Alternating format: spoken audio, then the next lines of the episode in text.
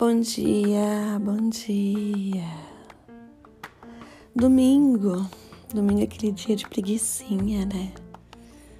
Domingo é aquele dia que tem gente que não gosta. Não gosta mais no final do dia porque já vem a segunda-feira. Ou não gosta porque na segunda já tem a promessa de começar algo novo, ou um hábito novo, uma meta nova, né? Acordei pensando sobre controle, sobre essa necessidade, essa ânsia que nós temos de tentar controlar. O controle não é ruim, ele só é ruim, se formos classificar assim, se você estiver preocupado em controlar fatores externos.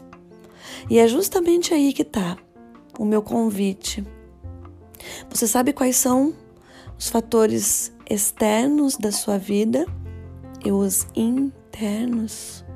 Por que, que a gente sempre está lá fora, no externo, e foge de vir e olhar aqui para o interno?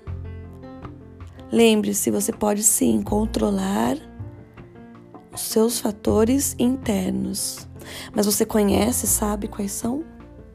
Os externos eu tenho certeza que sim. Então, antes de qualquer coisa, faça uma pergunta.